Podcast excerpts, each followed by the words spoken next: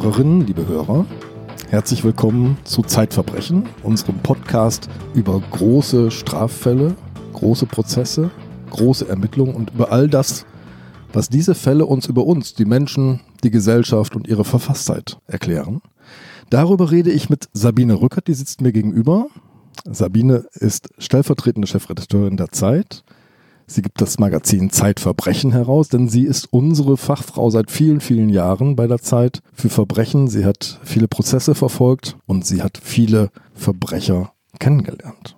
Unter anderem einen Serienmörder, über den wir heute sprechen wollen. Liebe Sabine, der Anstreicher. Horst D. Ich muss aber gleich die Gemeinde, die Hörergemeinde und auch dich enttäuschen. Ich habe Horst D., der in München nach wie vor einsitzt, nicht persönlich kennengelernt. Ich habe ihn angeschrieben, aber er wollte nicht. Ich habe aber einige Leute kennengelernt, die mit ihm zu tun hatten, Hinterbliebene seiner Opfer und auch die Ermittler, die ihn damals dann endlich, endlich nach vielen Jahren, die er sein Unwesen getrieben hat, dann auch erwischt haben. Das ist eine gute Gelegenheit für einen ganz kleinen Exkurs zu deiner Arbeitsweise, Sabine. Ich merke immer wieder, wenn wir uns miteinander unterhalten, du kennst viele Prozessbeteiligte, du kennst Ermittler, du kennst Gerichtsmediziner.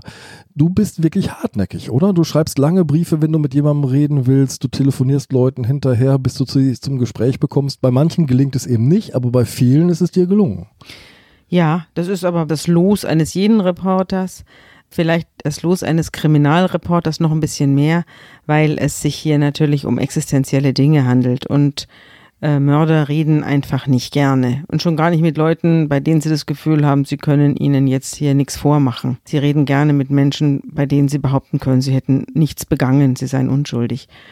Und Hinterbliebene ist auch schwierig, mit, mit äh, Menschen zu reden, die jemanden verloren haben durch eine Gewalttat. Das ist ja noch viel schlimmer, als wenn man jemanden durch Krankheit oder Unfall verloren hat. Aber ich habe meine Fälle immer danach ausgewählt, ob sie mich selber interessiert haben. Und das war manchmal im Ermittlungsverfahren, also wenn jemand gerade erwischt worden ist, aber manchmal auch nachträglich. Also wenn ich mich um ein Phänomen gekümmert habe, wie zum Beispiel um das Phänomen der nicht entdeckten Tötungsdelikte, von denen wir ja heute auch wieder reden.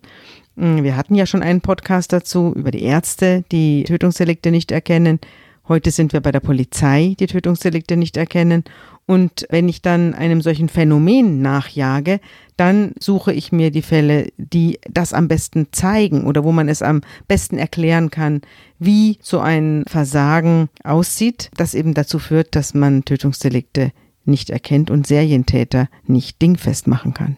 Die Geschichte ähm, des Anstreichers aus Regensburg, die wir heute erzählen, beginnt journalistisch sozusagen in dem Moment, wo ein Mann, Helmut Toss, am 11. Januar 1992 nach seiner Mutter sieht. Die vermisst er nämlich seit einem Tag, die hat sich nicht gerührt, die hat sich nicht gemeldet und jetzt öffnet er die Wohnung mit seinem Schlüssel. Ja, und, und da liegt sie.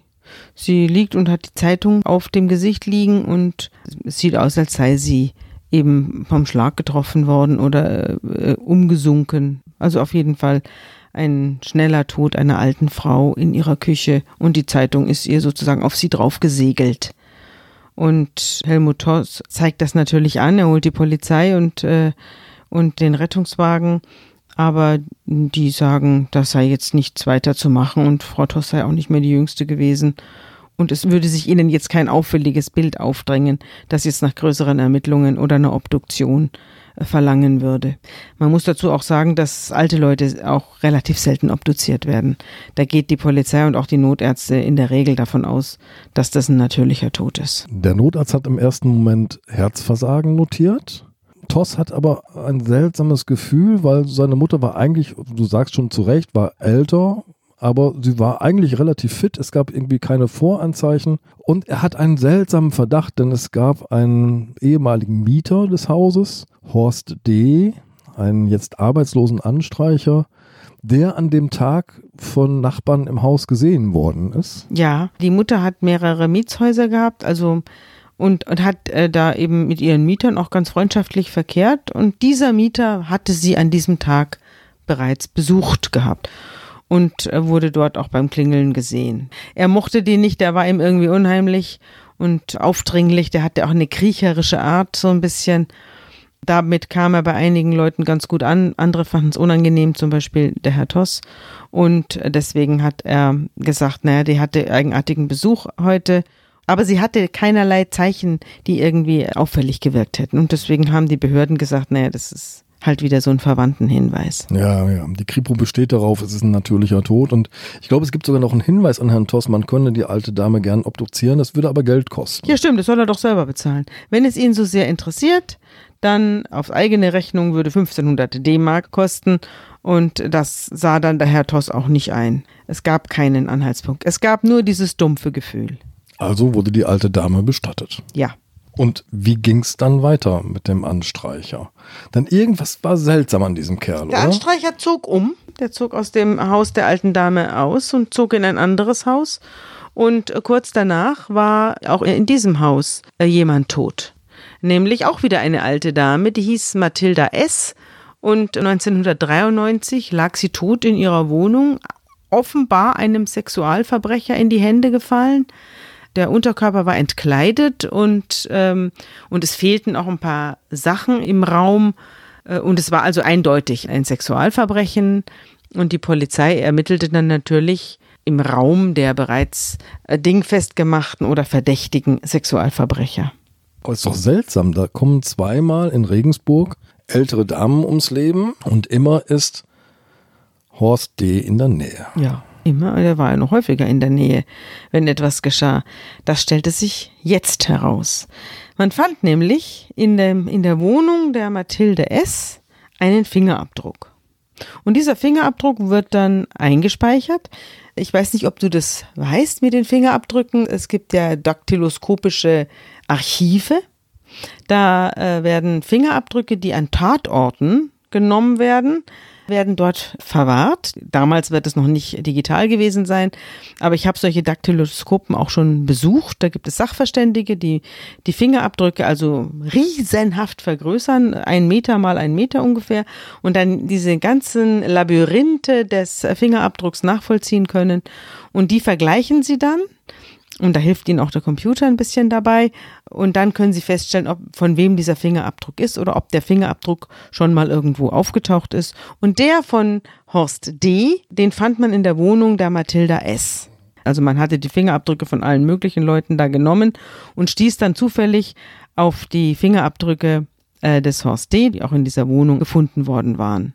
Und dann gab man den ein in das Archiv der Fingerabdrücke und stellte fest, denselben Fingerabdruck hatte es an einem Tatort schon mal gegeben, sogar an zwei. In den 70er Jahren waren zwei Prostituierte ermordet worden und da hatte man die Fingerabdrücke dieses selben Menschen schon mal ins Archiv eingespeist. Man hatte also einen Treffer. Man muss mal deutlich zeigen, was diese Archive liefern. Ich glaube, heute noch viel besser mit computerunterstützter Bilderkennung Ja. als damals. Heute sucht der Computer das alleine. Die brauchen die Sa- Sachverständigen nur noch sehr bedingt. Der Computer findet diese Treffer alleine.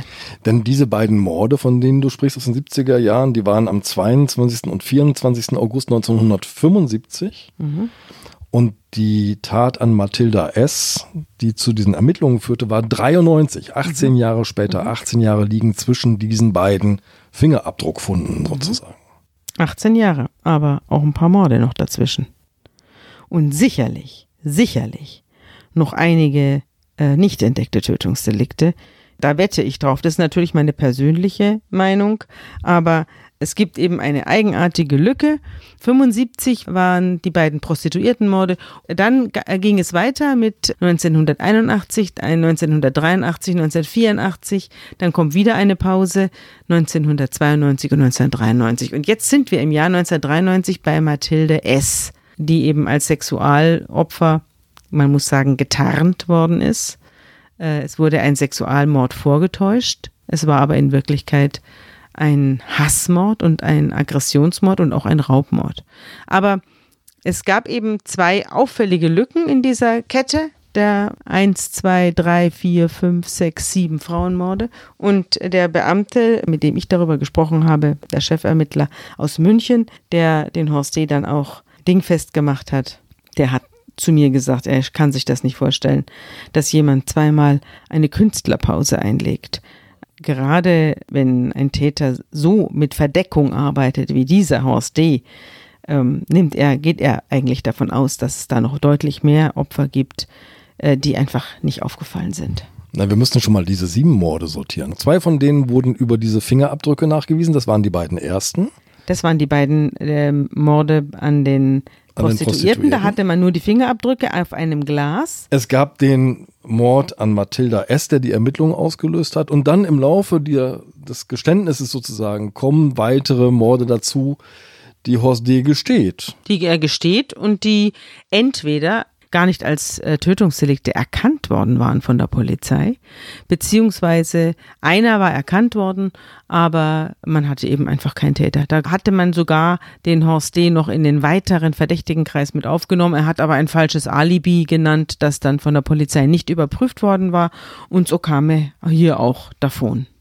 Also D ist sozusagen im Laufe dieser Geschichte mehrfach festgenommen und wieder entlassen worden. Ja, ist gar nicht mal festgenommen worden, sondern einfach nur als äh, befragt worden. Mhm. Also äh, ob er damit was zu tun hat und wo er gewesen ist. Und dann hat er sich eben das eine Mal rausreden können. Das zweite Mal bei Mathilda S. ist er ja dann, da ist er dann tatsächlich festgenommen worden wegen des Fingerabdrucks.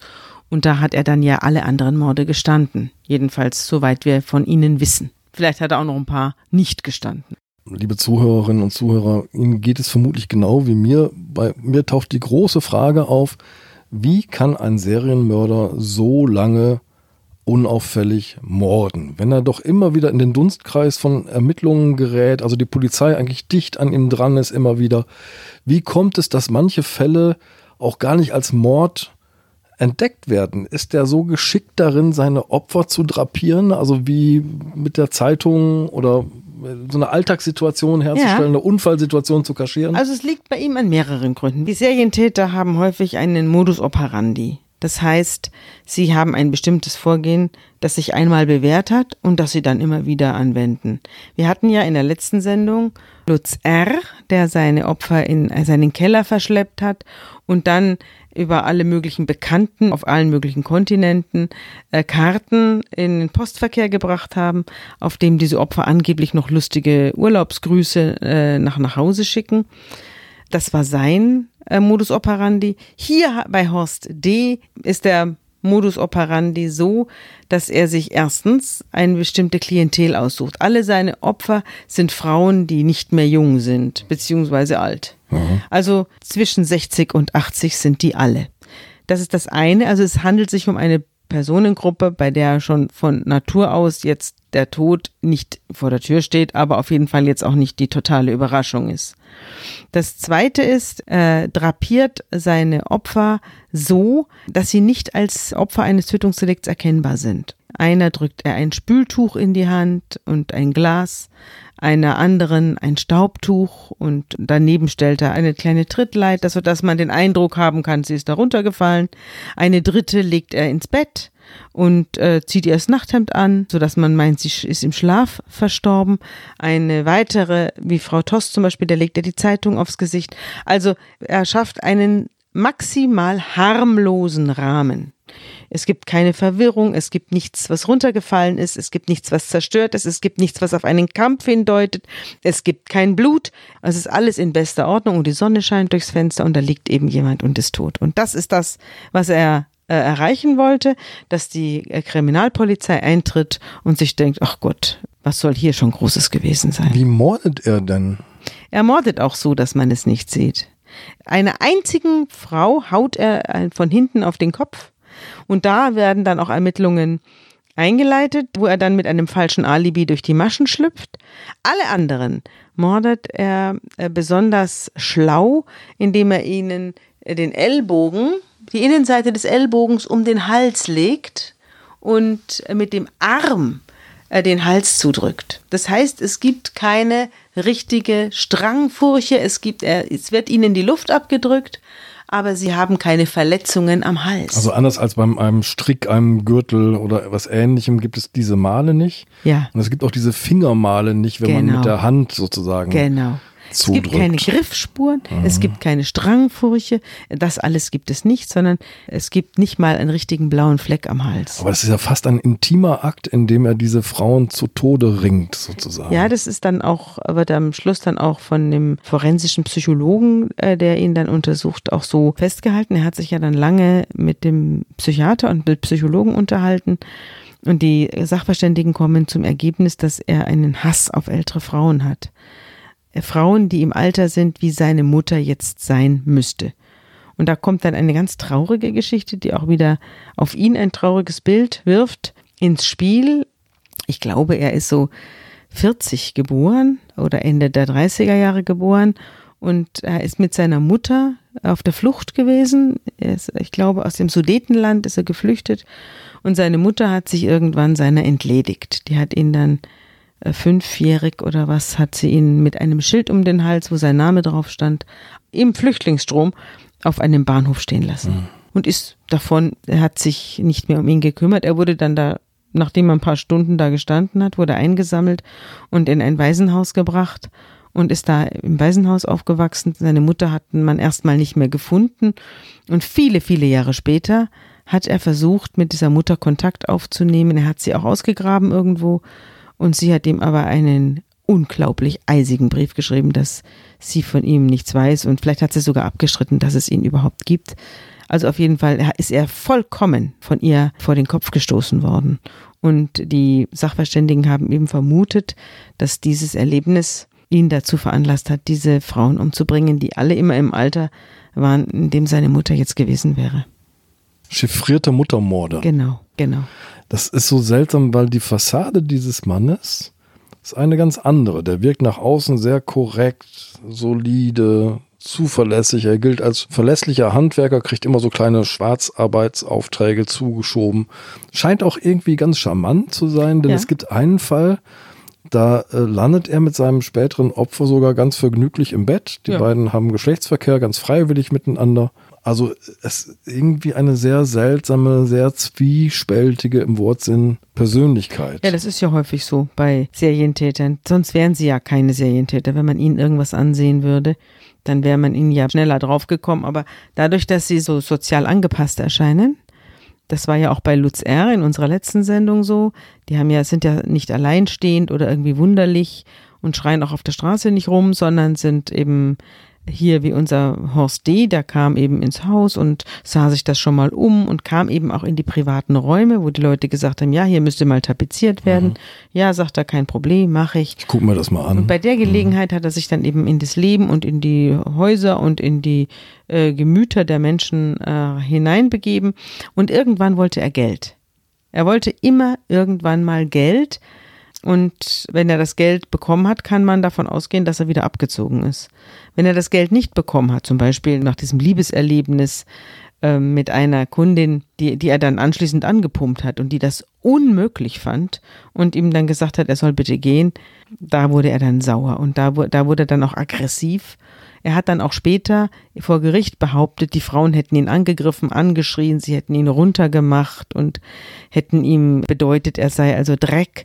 Aber das hat ihm das Gericht nicht geglaubt. Mhm. Die, das hat überhaupt nicht zu der Persönlichkeit der Frauen gepasst, sondern die waren auch alle eigentlich so, so bayerische, nette, durch und durch bürgerliche Erscheinungen. Mhm. Geld ist tatsächlich immer wieder so der Anstoß. Liebe Zuhörerinnen und Zuhörer, Frau Toss, über die wir am Anfang gesprochen haben, ist ermordet worden. Sie wird auch exhumiert und untersucht und es stellt sich heraus, auch sie ist erwürgt worden. Ja, das ist ähm, dann alles ist gebrochen, nicht? Man, der Kehlkopf ist dann gebrochen. Man sieht das dann, äh, dass da, dass der ganze Hals zerstört ist. Das sieht man bei der Obduktion dann. Und auch hier ist Geld ein Auslöser, denn Horst D. hat Mietrückstände bei. Ja, und er hat sie auch immer ein bisschen angepumpt. Und ähm, sie hat ihm erst die Mietrückstände, hat sie ihm erlassen und dann hat sie es gestundet. Und als er dann umziehen wollte, hat sie gesagt, so jetzt würde ich aber ganz gern meine Miete schon noch haben. Und dann äh, hat er eben die Konsequenzen draus gezogen und hat sie getötet. Liebe Hörerinnen und Hörer, die aktuelle Ausgabe von Zeitverbrechen ist jetzt versandkostenfrei im Zeitshop bestellbar unter dem Link shop.zeit.de-verbrechen. Jetzt gucken wir noch einmal in diese Chronologie hinein. 1993 ist dieser Mord, der alles auslöst, der an Mathilda S. Und dann geht aber die Mordserie zurück bis ins Jahr 1975. Ja. Äh, einige dieser Tötungsdelikte sind als Tötungsdelikte erkannt worden am Anfang, also unter anderem der Mord an den beiden Prostituierten, da fehlte nur der Täter. Ja. Aber eine ganze Reihe von Delikten hat die Polizei nicht als solche erkannt. Mhm. Das ist ja auch unser Thema heute. Wie kommt das? Sagen wir es mal so. Es gibt einen berühmten Kriminalkommissar, der war ein hoher Polizist in Düsseldorf und in Köln. Er war, glaube ich, sogar eine Zeit lang Polizeipräsident von Köln, Armin Metzler. Und der hat ein Buch geschrieben, vor allem über eben Tatortsituationen und hat den Satz geprägt, der auch in überhaupt in vielen Kriminalkommissariaten und in Mordkommissionen über so manchem Schreibtisch hängt.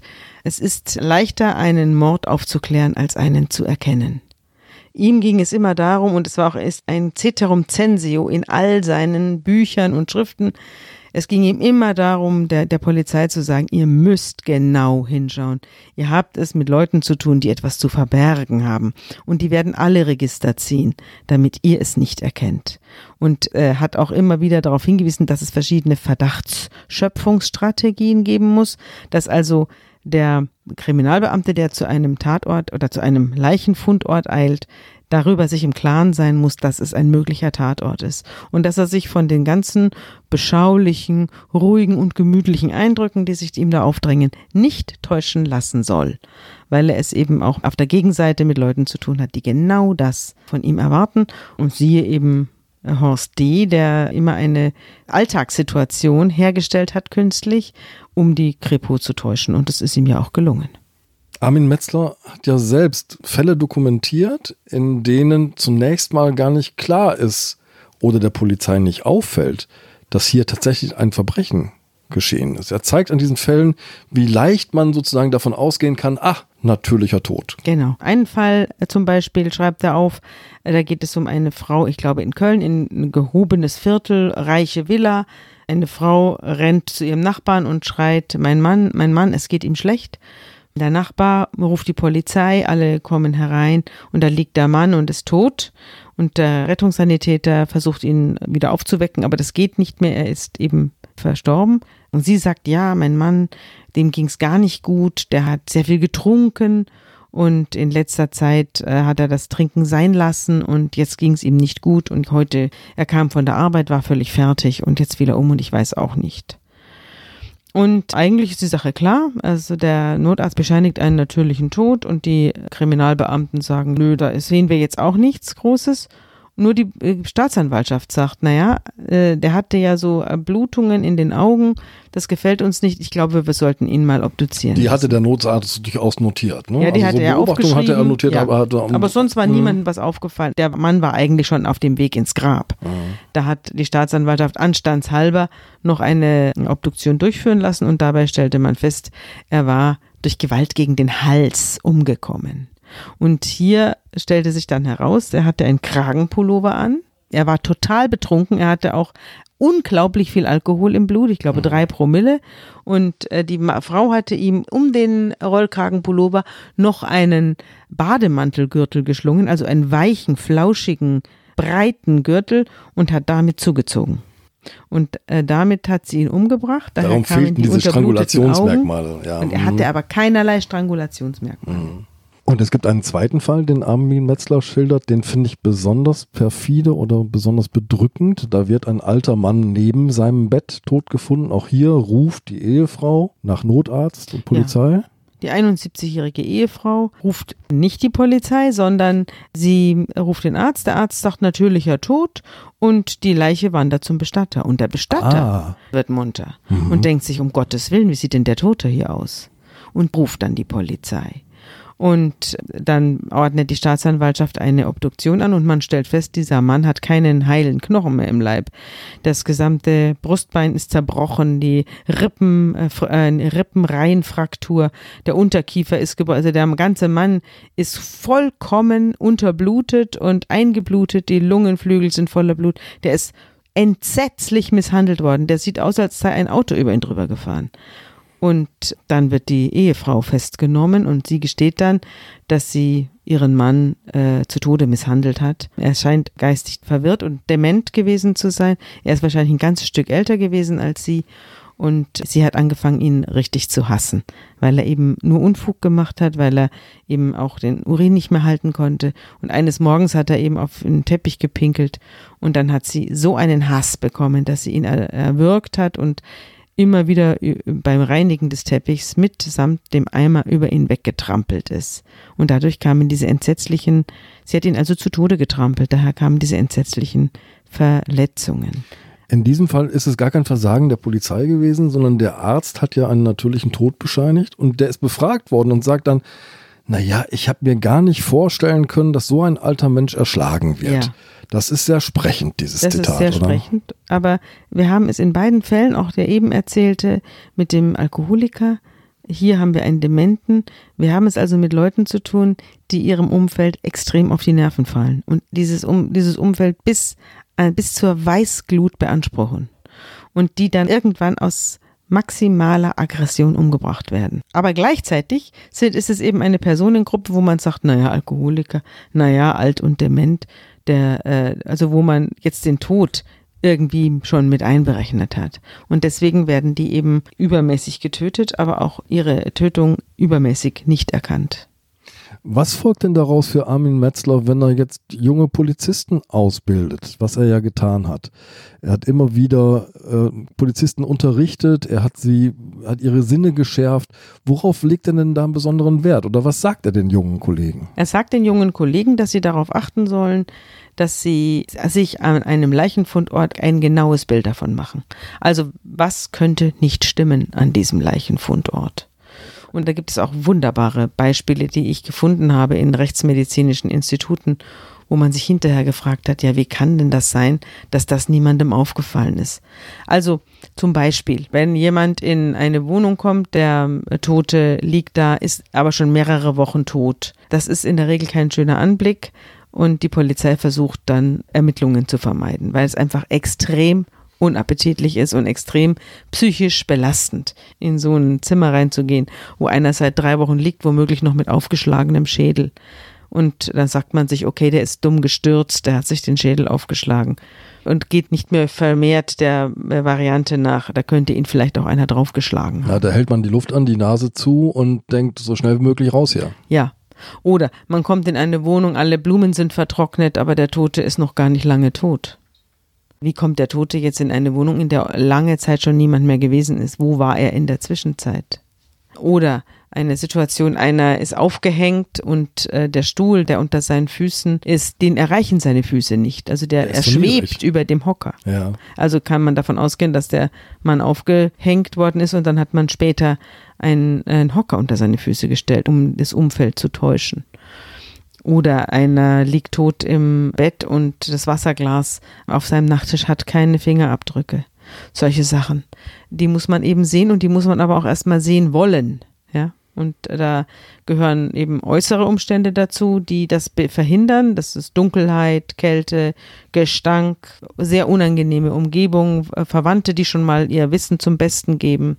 Es gibt aber auch innere Umstände, die die Ermittlungen dann verhindern. Das ist Ekel, Vorurteile. Alter Mann, was soll da schon groß sein und so. Also Vorurteile im Kopf der Ermittler. Ja, mhm. Vorurteile im Kopf der Ermittler ja. oder eben auch Eitelkeit. Es ist auch so, dass bei vielen Ermittlern äh, nach wie vor derjenige der Größte und der Beste ist, der mit einem Blick die Situation richtig einschätzt.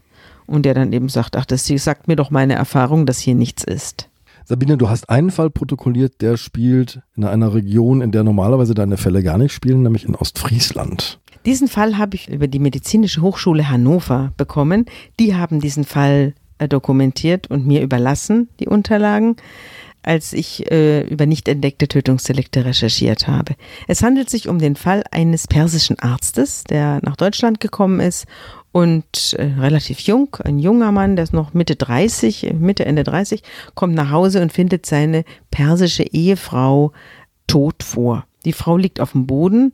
Man muss sich vorstellen wie eine pharaonische Königin, also mit gekreuzten Armen über der Brust. Mhm. Ähm, Und so eine richtig klassische Haltung. Eine klassische Haltung. Sie liegt kerzengerade, die gekreuzten Arme über der Brust, in jeder, in jeder Hand einen abisolierten Draht, der mit einem Stromkabel verbunden ist, das in einer Steckdose steckt. Sie hat ganz verkohlte Innenflächen der Hände, verkohlte Brüste, wo dies aufgelegen hat. Und er ruft die Polizei und die Polizei sagt, um Gottes Willen, Stromtod. Und er sagt, ja, meine Frau war äh, sehr, sehr unglücklich. Sie hat, äh, ihr Asylantrag wurde abgelehnt und äh, das hat sie nicht verwunden und sie hat häufiger vom Selbstmord geredet und sie wollte sich umbringen. Na gut, also die Beamten schlucken die Theorie und äh, stellen den Stromtod fest, aber Suizid und die Frau soll also jetzt eingeäschert werden. Und kurz bevor dies geschieht, meldet sich eine äh, Freundin dieser Frau bei der Staatsanwaltschaft und sagt, das kann nicht sein. Der Asylbescheid der Frau war positiv. Sie hat äh, ein unbefristetes Aufenthaltsrecht in Deutschland. Das hatte aber keiner kontrolliert. Das hatte niemand kontrolliert. Man hat also alles, was der Mann sagte, für bare Münze genommen. Stichwort Verwandte am äh, Leichenfundort. Sie hatte also erstens ein unbefristetes Aufenthaltsgenehmigung. Sie hatte zweitens äh, keinerlei Depressionen und keinerlei Suizidabsichten. Äh, laut der Freundin und sie hatte drittens eine katastrophale Ehe mit diesem Mann, den sie verlassen wollte, weil er sie mhm. permanent schlug. Das war die Darstellung der Freundin. Und deswegen nahm man sich die Leiche dann nochmal vor und schickte sie in die Rechtsmedizin zur Obduktion. Und die stellten also die bekannten Verbrennungen fest und stellten aber auch fest, dass es am Rückgrat der Dame ein winzig kleines Hämatom gab. Winzig kleines Stecknadelkopf großes Hämatom und äh, da führte ein Stichkanal hinein. Die Frau mhm. war also mit einer Spritze in den Rücken gestochen worden. Und dann sagte der Ehemann, ja, wird wohl ein Rückenleiden gewesen sein. Sie war beim Orthopäden. Sie, sie konnte nicht gut sitzen. Diese Geschichte kam jetzt. Daraufhin stellte man fest, sie hatte kein Rückenleiden. Sie hatte auch keinerlei orthopädische medizinische Behandlung äh, gehabt. Es gab kein Orthopäde weit und breit kannte sie und in den Stichkanal hinein eingeführt worden war ein starkes Anästhetikum. Also sie war betäubt worden und ihr Mann war Anästhesist. Ah. Also der Arzt war Anästhesist, der hatte ihr eine Spritze verpasst und daran war sie gestorben. Daraufhin hat er sie an den Stromkreis angeschlossen und das Ganze als Stromtod erscheinen lassen. Aber später sagte sich die Polizei, ja, wie konnten wir uns von diesem Anblick täuschen lassen?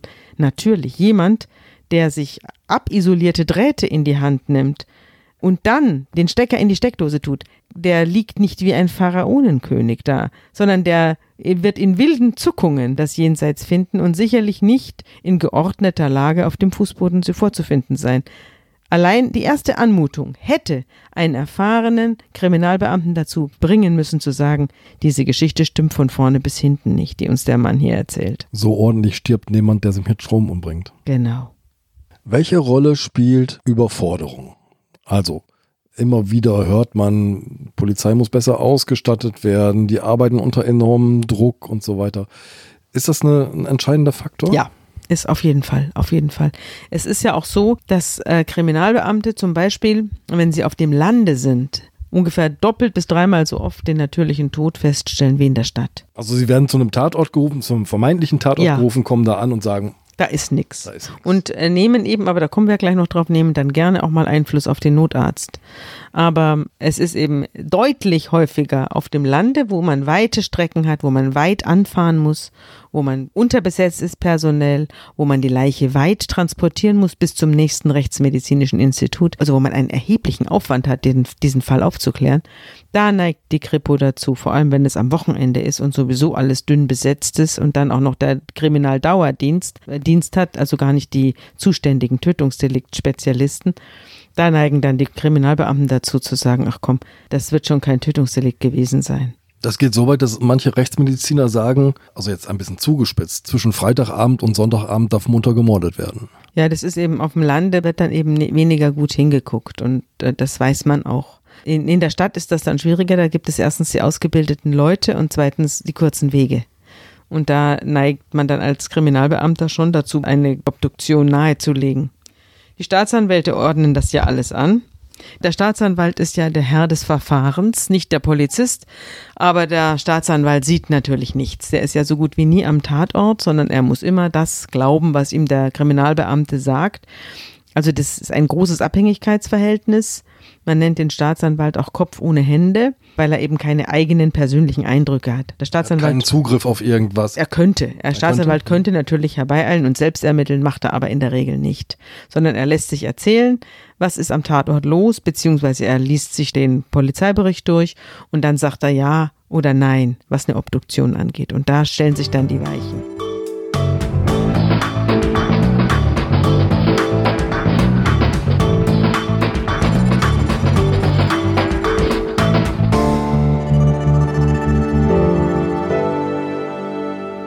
Lass uns jetzt einmal zu, das hattest du schon angedeutet, zu diesem Verhältnis am Tatort zwischen den ermittelnden Beamten und dem herbeigerufenen Ärzten sagen. Es gibt eine Studie, liebe Zuhörerinnen und Zuhörer, die ist 30 Jahre alt, aber wir zitieren sie hier, weil sie so unfassbare Ergebnisse hervorgebracht hat.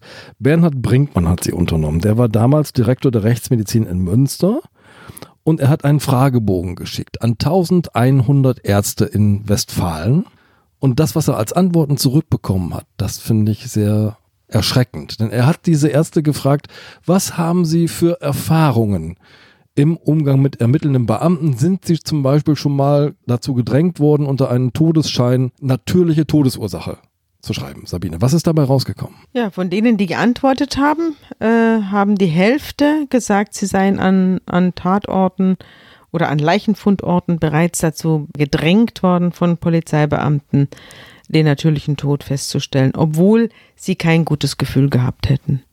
Und ich habe dann daraufhin eine kleine Stichprobe genommen. Also ich bin einfach in verschiedene Krankenhäuser gegangen und habe dort Leute, Notärzte oder Ärzte, die immer mal früher Notärzte gewesen sind, gebeten, mir mal aufzuschreiben oder mir zu erzählen, was sie an Leichenfundorten erlebt haben mit Kriminalbeamten. Diese Geschichten habe ich dann auch irgendwann mal dokumentiert. Wirklich bestürzende Geschichten erfahren von Polizeibeamten, die am Leichenfundort versuchen, den untersuchenden Arzt, den leichenbeschauenden Arzt dazu zu nötigen, äh, den natürlichen Tod festzustellen, weil äh, die Kriminalpolizei dann damit keinen Ärger mehr hat. Und sonst müssen eben mehrere Stunden bis Tage an diesem Toten herum ermittelt werden was natürlich auch oft nichts bringt. Also sehr oft lässt sich das entweder nicht aufklären oder es kommt null und nichts heraus. Und das wollen die Beamten vermeiden. Deswegen äh, suchen sie dann eben lieber die Täter bei Tötungsdelikten, die man sofort auf den ersten Blick erkennt, verlieren aber damit dann die vielen Tötungsdelikte, denen man es nicht ansieht, aus den Augen. Was mich so entsetzt hat, ist, ich habe ein paar deiner Protokolle gelesen, also diese Arztprotokolle. Mhm. Und dann, das ist nicht nur so eine lässige Intervention, ach, schreiben Sie mal was anderes drunter, sondern da wird der Chef der jungen Assistenzärzte angerufen, es wäre besser, wenn der Totenschein geändert wird, da wird massiver Druck über Kollegen ausgeübt, da werden Richter vorgeschickt und so weiter und ja, so fort. Da gibt es Brüllereien über der Leiche.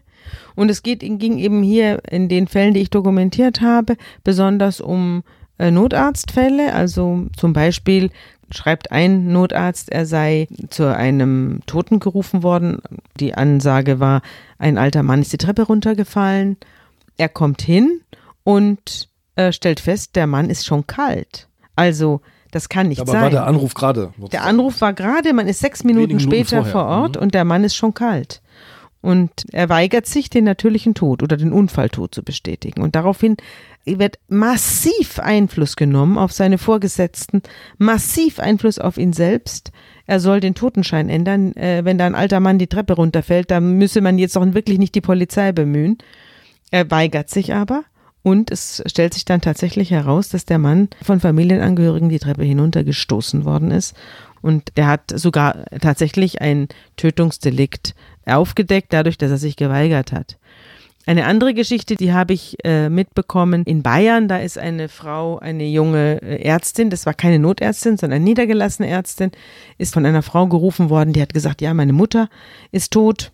Sie kam in die Wohnung, die Mutter war eine alte Frau, so zwischen 70 und 80, die lag da und äh, sah noch sehr vital aus eigentlich. Und dann fragte sie, wie ist denn ihre Mutter zu Tode gekommen? Und es stellte sich heraus, die Mutter hatte eine neue Hüfte bekommen, hatte eine schwere Operation hinter sich und lag in ihrem Bett und wurde ganz offensichtlich von der Tochter gehasst. Denn die Tochter sagte auch schon so sinngemäß, als sie die Tür aufmachte, endlich ist die böse Alte tot. Mhm. Und vergoss nicht nur keine Träne, sondern redete auch sehr schlecht von der Mutter.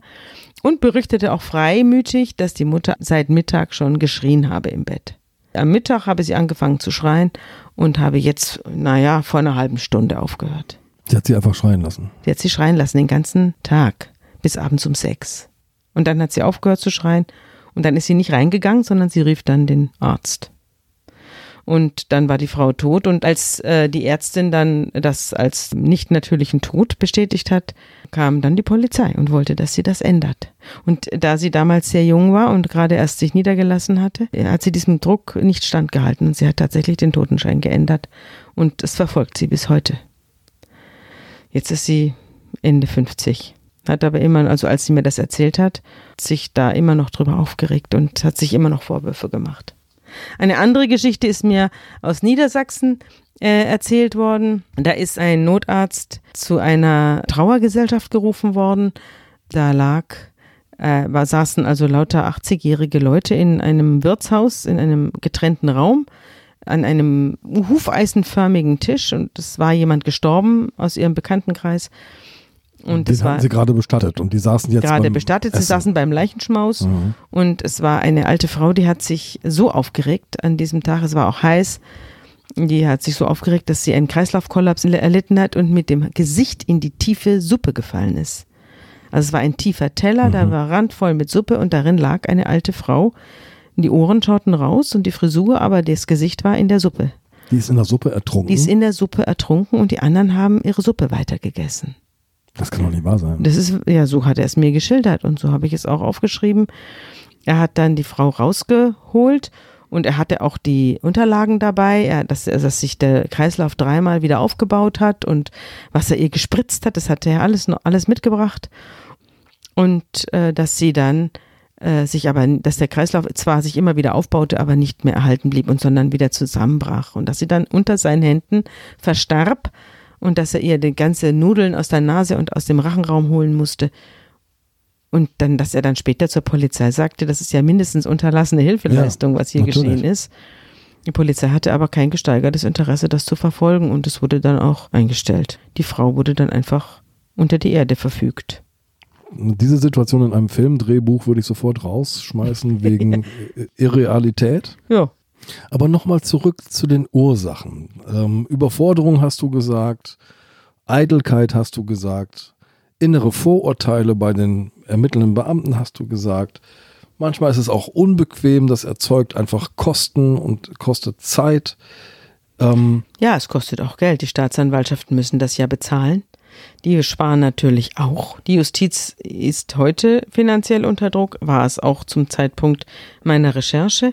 Also da hat sich jetzt nichts Großes dran geändert. Die, die Rechtsmediziner sagen heute noch, es wird viel zu wenig obduziert und es wird viel zu wenig untersucht, woran die Leute sterben.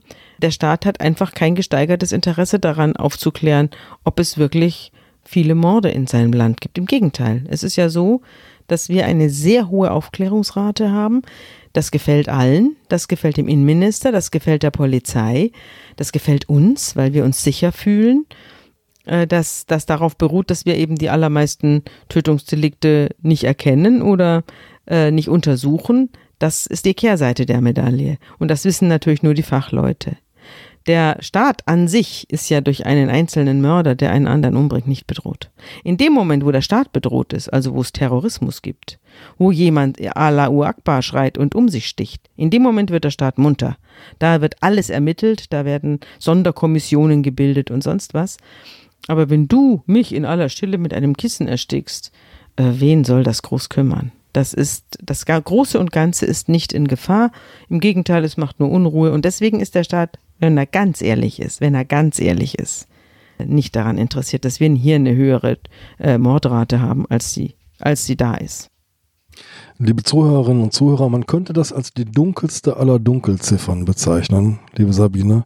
Vielen Dank für diesen Einblick in den Alltag der Ermittler. Ja, Ich danke dir für die schönen Fragen. Und ich werde dich ganz bestimmt nicht umbringen.